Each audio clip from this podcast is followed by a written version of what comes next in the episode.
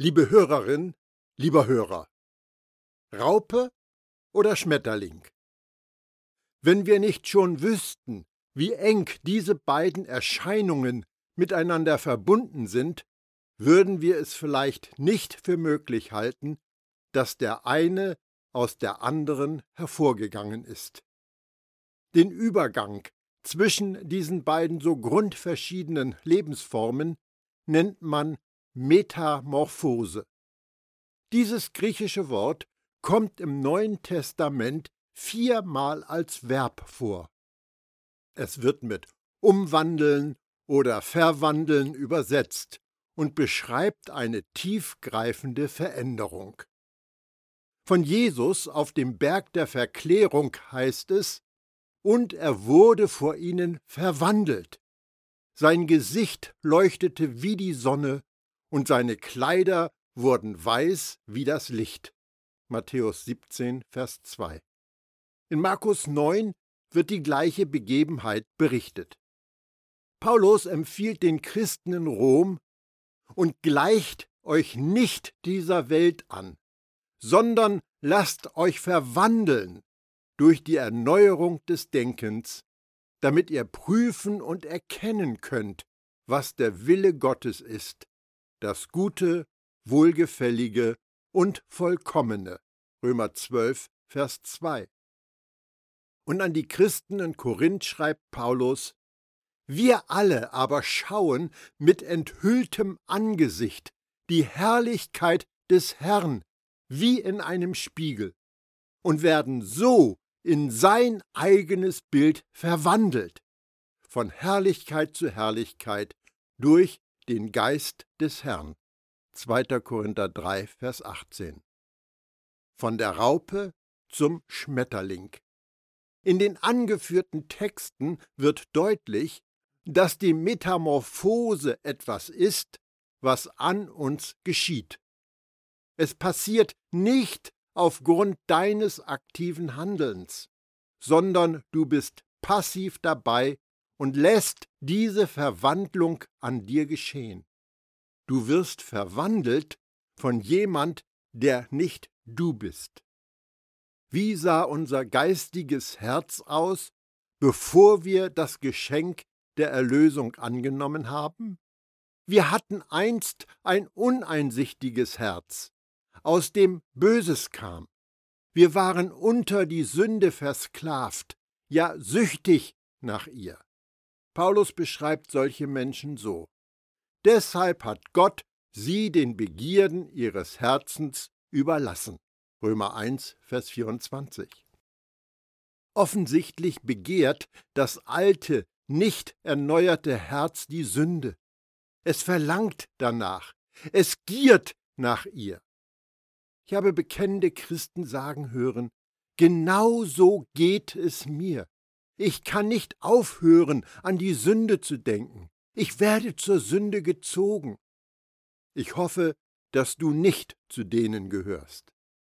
Aber ich möchte trotzdem mit dir diese Einstellung überdenken. Paulus Beschreibung in Römer 1 macht vielen Menschen Angst.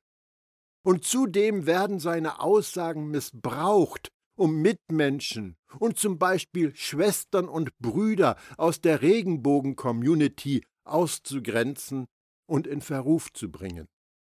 Aber hier in Römer 1 macht Paulus es 100% klar, dass er mit seinen Worten Ungläubige beschreibt, keine Jesus-Nachfolger. Beantworte dir anhand des Evangeliums der Gnade einmal folgende Fragen. Bin ich mit einem Herzen voller Begierde nach Sünde von oben neu geboren? Hat Gott mich mit einem neuen, aber sündigen Herz beschenkt? Habe ich vielleicht sogar zwei geistige Herzen? Nein, und deswegen nimm dir Römer 1 nicht sorgenvoll zu Herzen.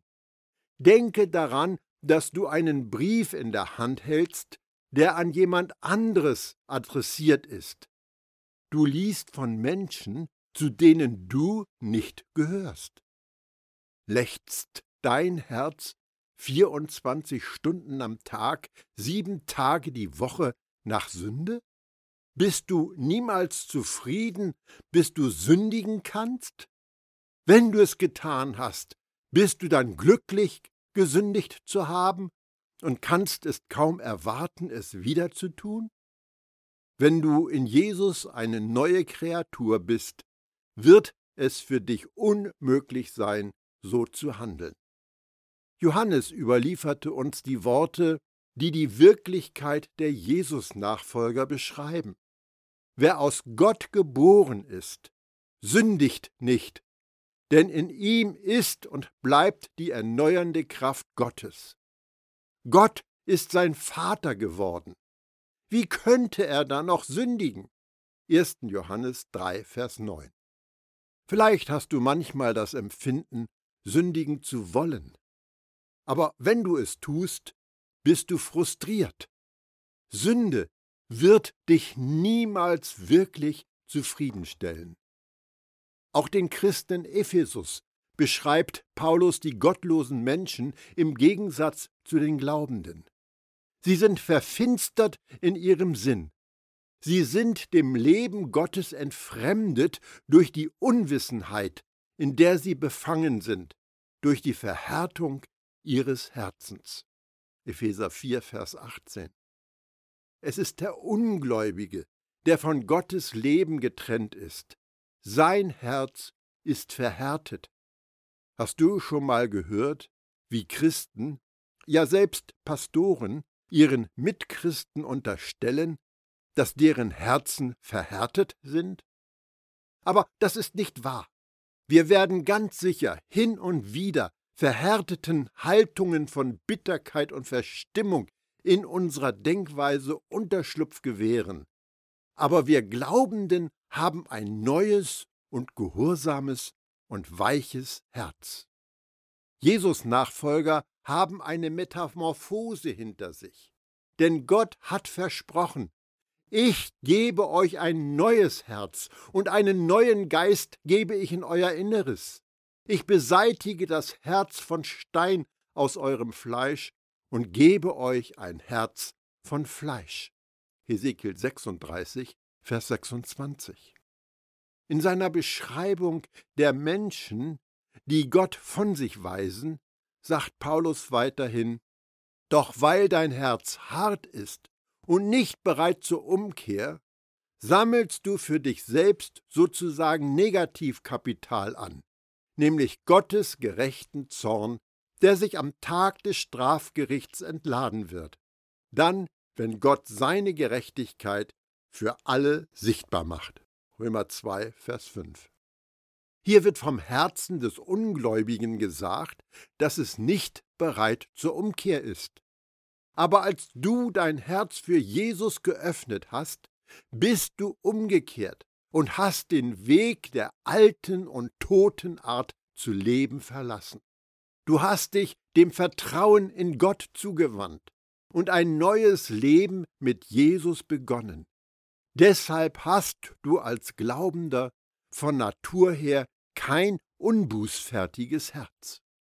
Es ist doch eigentlich logisch. Du kannst nicht ein glaubendes und gehorsames Herz haben und gleichzeitig ein hartes und starrsinniges. Paulus hatte auch dich im Sinn, als er sagte, nachdem wir jetzt durch sein Blut gerecht gemacht sind, werden wir durch ihn erst recht vor dem Zorn gerettet werden. Römer 5, Vers 9.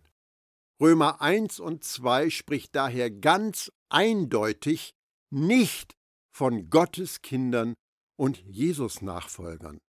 Nur die unbußfertigen, Gottesfernen und Gottlosen sollten sich über Gottes Gericht Gedanken machen. Wir sollten uns immer bewusst sein, dass nicht jeder Satz, den wir in der Bibel lesen, für jeden Menschen zu jeder Zeit und an jedem Ort gedacht ist. Wir müssen schon sehr sorgfältig darauf achten, wer, was, wo, bei welcher Gelegenheit gesagt bekommt. Missachten wir diese Grundsätze, können wir mit der Bibel viel Unheil anrichten. und das Gegenteil von dem in die Welt posaunen, was die vom Heiligen Geist inspirierten Schreiber uns sagen wollen. Gottes Handeln beginnt mit einer inneren Verwandlung und nicht mit äußerlichen Veränderungen. Im Judentum wurde der körperliche Eingriff der Beschneidung praktiziert. Es war und ist ein äußerliches Wegschneiden. Das neue Leben in Jesus schließt einen Eingriff an deinem geistigen Herzen ein. Es ist ein Wegschneiden deines alten Herzens, das vom Heiligen Geist durch ein neues ersetzt wird. Paulus formuliert es so. Ein wahrer Jude ist der, der es im Innersten seines Wesens ist, und die wahre Beschneidung ist die, die am Herzen geschieht. Sie kommt nicht durch die äußerliche Befolgung einer Gesetzesvorschrift zustande, sondern ist das Werk des Heiligen Geistes. Das Lob, das der erhält, der in diesem Sinne Jude ist, kommt nicht von Menschen, sondern von Gott. Römer 2, Vers 29. Später sagt Paulus in demselben Brief über dein Herz, aber Gott sei Dank, ihr als frühere Sklaven der Sünde gehorcht jetzt von Herzen der Lehre, von der ihr inzwischen geprägt worden seid. Von der Sünde befreit, seid ihr nun in den Dienst der Gerechtigkeit gestellt. Römer 6, Verse 17 und 18. Wenn dir jemand direkt oder indirekt zu verstehen gibt, dass du ein böses Herz hast, kannst du ganz überzeugt antworten, nein, ich habe ein gehorsames Herz. Ich bin in den Dienst der Gerechtigkeit gestellt. Du bist ein Schmetterling. Ja, du warst auch mal eine Raupe versklavt unter die Sünde. Dieses Verkauftsein unter die Sünde war eine nicht zu leugnende Wirklichkeit. Dein Herz gierte nach Sünde, du hattest Lust auf Sünde in deinem Herzen. Aber das ist Vergangenheit, das war früher mal so. Von der Sünde befreit bist du nun in den Dienst der Gerechtigkeit gestellt. Der griechische Text sagt, dass du Sklave der Gerechtigkeit geworden bist. Und diese neue Bindung ist genauso eine Wirklichkeit. Dein Herz sehnt sich nach der Abhängigkeit von Jesus. In dir brennt ein Feuer für ihn. Du bist nicht mehr die gleiche Person. Aus der Raupe ist ein Schmetterling geworden. Paulus drückt diese Gedanken so aus. Diebe oder Habsüchtige Trinker, Lästerer oder Räuber werden keinen Platz im Reich Gottes haben. Und das sind manche von euch gewesen. Aber durch den Namen des Herrn Jesus und durch den Geist unseres Gottes seid ihr reingewaschen, seid ihr geheiligt, seid ihr gerecht gesprochen worden. 1. Korinther 6, die Verse 10 und 11. In deinem Raupenleben warst du von Natur aus Gott entfremdet. Dein altes Herz hatte einen bösen Sklavenmeister. Als Schmetterling bist du ein ganz neues Wesen. Ich komme noch einmal auf die alte Weissagung zurück, die von einer Herztransplantation berichtet.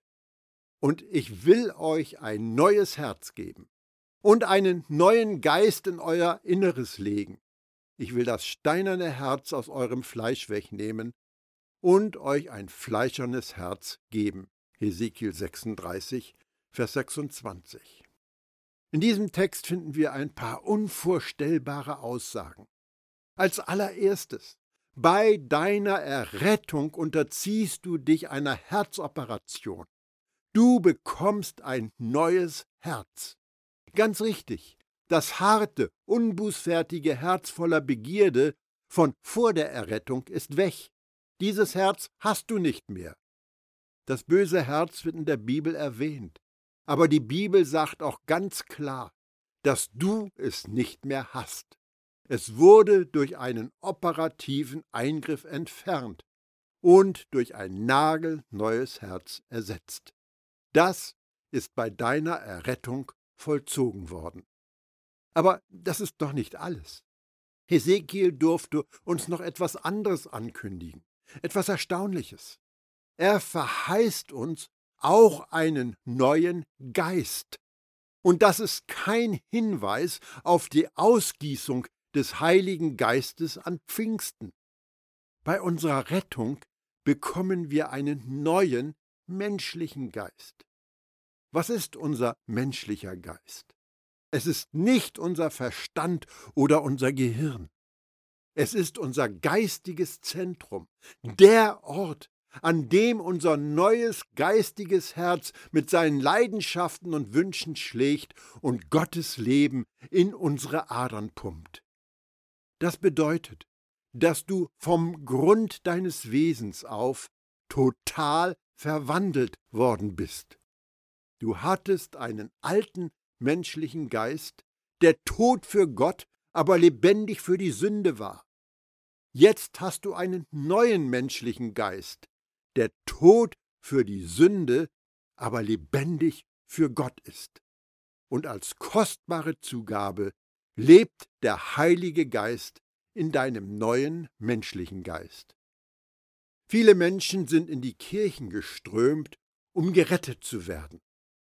Und oft war alles, was sie erwartet haben, die Vergebung von Sünden und ein neues Ziel für die Ewigkeit. Nicht mehr. Einige sind sich wohl auch bewusst, dass sie mit ihrem Ja zu Jesus den Heiligen Geist empfangen haben. Aber das scheinen wenige zu sein im Vergleich mit denen, die Tag für Tag um Heiligen Geist bitten.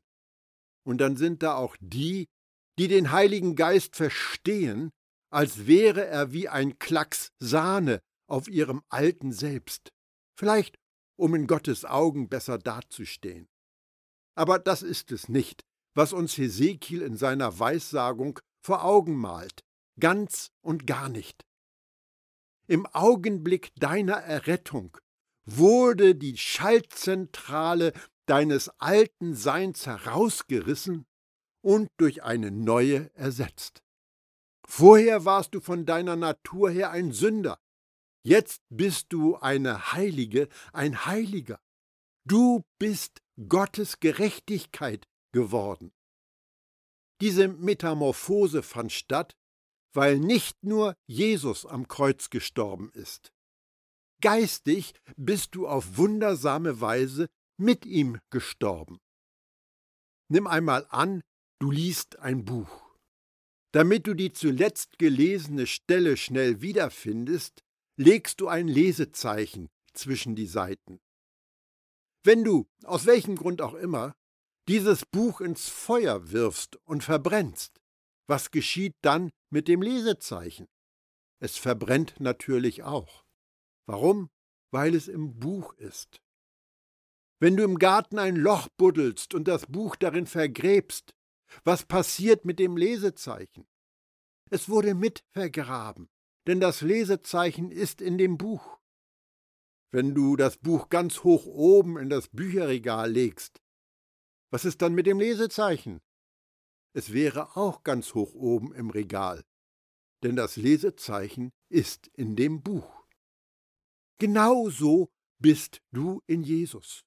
Und weil du in Jesus bist, und der geistige Bereich nicht unserer Zeit unterstellt ist, wurdest du mit ihm gekreuzigt und begraben. Du bist mit ihm auferstanden und mit ihm an einen hohen Platz gesetzt worden.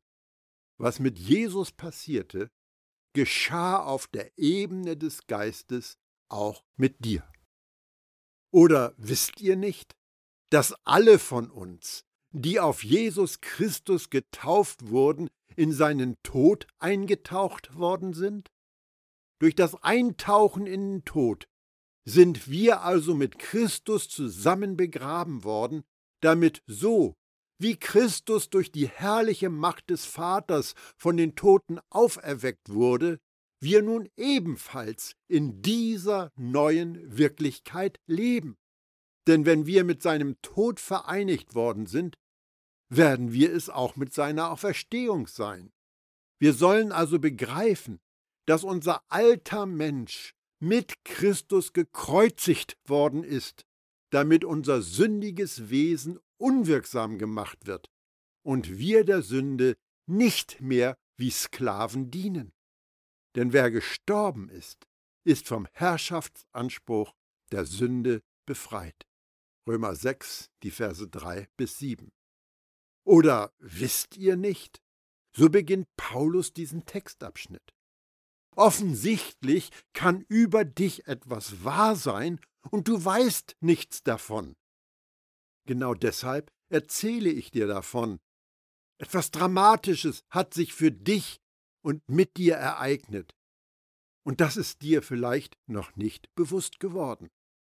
Die Taufe, von der wir eben in Römer 6 gelesen haben, hat mit Wasser überhaupt nichts zu tun. Es geht um ein geistiges Eintauchen in Jesus. Genauso wie das Lesezeichen in das Buch versenkt worden ist, bist du in Jesus versenkt, eingetaucht, untergetaucht worden. Es ist diese Platzierung in Jesus, die es für dich möglich gemacht hat, dass ein radikaler, chirurgischer Eingriff im Zentrum deines Seins durchgeführt werden konnte. Errettung umfasst nicht nur Jesus Sterben für deine Sünde. Errettung schließt dein Sterben mit Jesus ein. Paulus weist wiederholt auf diese geistige Wirklichkeit hin. Denn dadurch, dass ich den Weg des Gesetzes zu Ende gegangen bin, bin ich für das Gesetz tot. So kann ich fortan für Gott leben. Ich bin mitgekreuzigt mit Christus.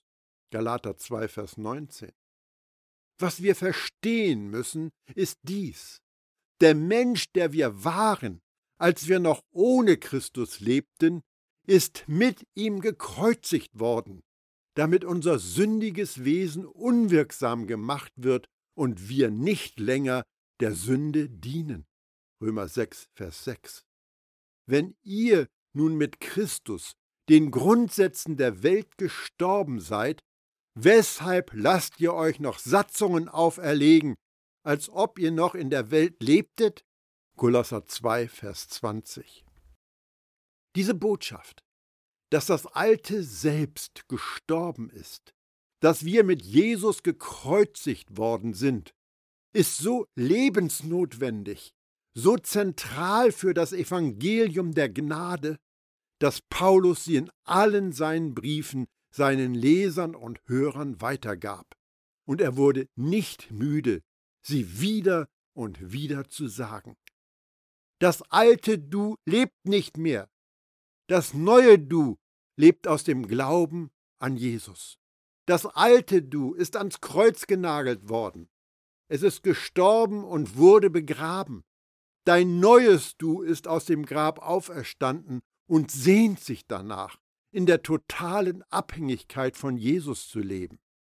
Errettung ist nicht weniger, als dass du stirbst und mit einem selbst aus einem neuen Herzen auferweckt wirst, das vollkommene Du, für immer mit Jesus verschmolzen.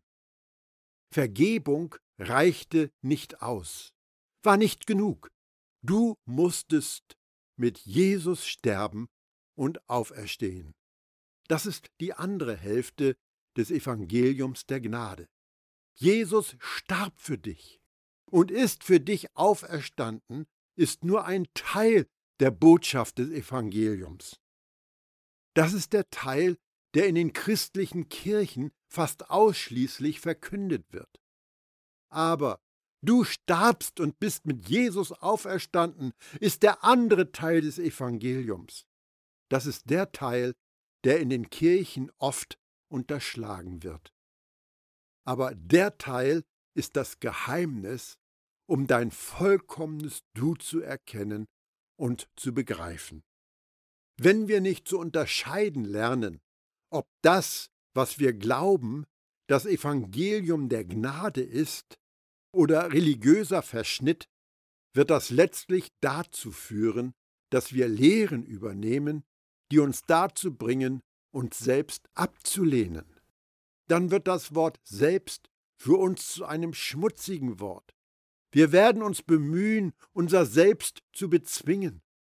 Irgendwann versuchen wir bei unserem Streben nach Gott unser Selbst sterben zu lassen, ohne dass wir uns bewusst machen oder dem vertrauen, dass Gott ja schon das alte Selbst entfernt und ausgetauscht hat. Gott wünscht sich einfach, dass wir es glauben und ausleben. So begreift auch ihr euch als Menschen, die für die Sünde tot sind, aber für Gott leben in Christus Jesus. Römer 6, Vers 11. Vieles von dem, was als christliche Glaubenslehre verkündet wird, ist eine krankmachende Botschaft. Letztendlich führt sie dahin, dass sich in uns die Meinung festsetzt, dass wir aus Gottes Sicht unannehmbar sind.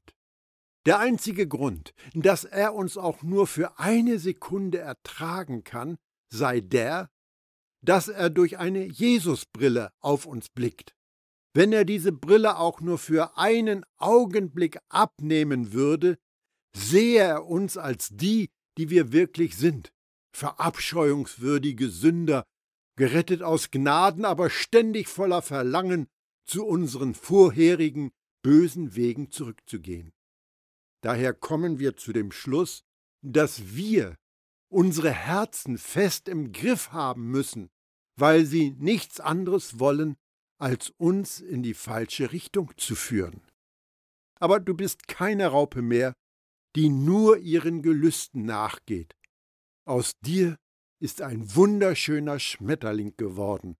Du hast eine Metamorphose hinter dir. Die Wahrheit des Evangeliums der Gnade ist darum, du bist wahrhaftig von neuem geboren. Gepriesen sei Gott, der Vater unseres Herrn Jesus Christus. In seiner großen Barmherzigkeit hat er uns wiedergeboren und uns durch die Auferstehung von Jesus Christus aus den Toten eine lebendige Hoffnung geschenkt. 1. Petrus 1, Vers 3. Du bist von Gottes Geist geboren. Natürliches Leben bringt natürliches Leben hervor. Geistliches Leben wird aus dem Geist geboren. Johannes 3, Vers 6. Du bist ein Kind der Auferstehung. Denn sie können auch nicht mehr sterben, weil sie den Engeln gleich und als Kinder der Auferstehung zu Kindern Gottes geworden sind. Du bist ein Diener der Gerechtigkeit. Von der Sünde befreit, seid ihr nun in den Dienst der Gerechtigkeit gestellt. Du bist Teilhaber der göttlichen Natur. Dadurch hat er uns unglaublich wertvolle und weitreichende Zusagen gegeben, damit wir an der göttlichen Natur teilhaben. 2. Petrus 1, Vers 4. Du bist ein Geist mit Jesus. Wer sich dagegen an den Herrn bindet, ist ein Geist mit ihm. 1. Korinther 6, Vers 17. Das sind die wahren Aussagen des Evangeliums der Gnade über dich und wer du wirklich bist. Es stimmt, Jesus bezahlte einen hohen Preis. Aber dieser Preis waren nicht die Kosten für eine Spezialbrille für Gott, mit der die Lebenswirklichkeit ausgeblendet werden sollte. Es waren die Kosten für eine grundlegende Umgestaltung im Zentrum deines Seins. Es waren die Kosten, die aufgebracht werden mussten, um dir wirkliche Vergebung, wahre Gerechtigkeit und echtes, nicht lagerabhängiges, sondern vollkommenes und tatsächliches Gutsein zu schenken. Jesus hat den Preis bezahlt, damit du eine Metamorphose erleben konntest, die Verwandlung einer Raupe in einen von Gott heiß geliebten Schmetterling. Und nun genieße dein Leben als Schmetterling.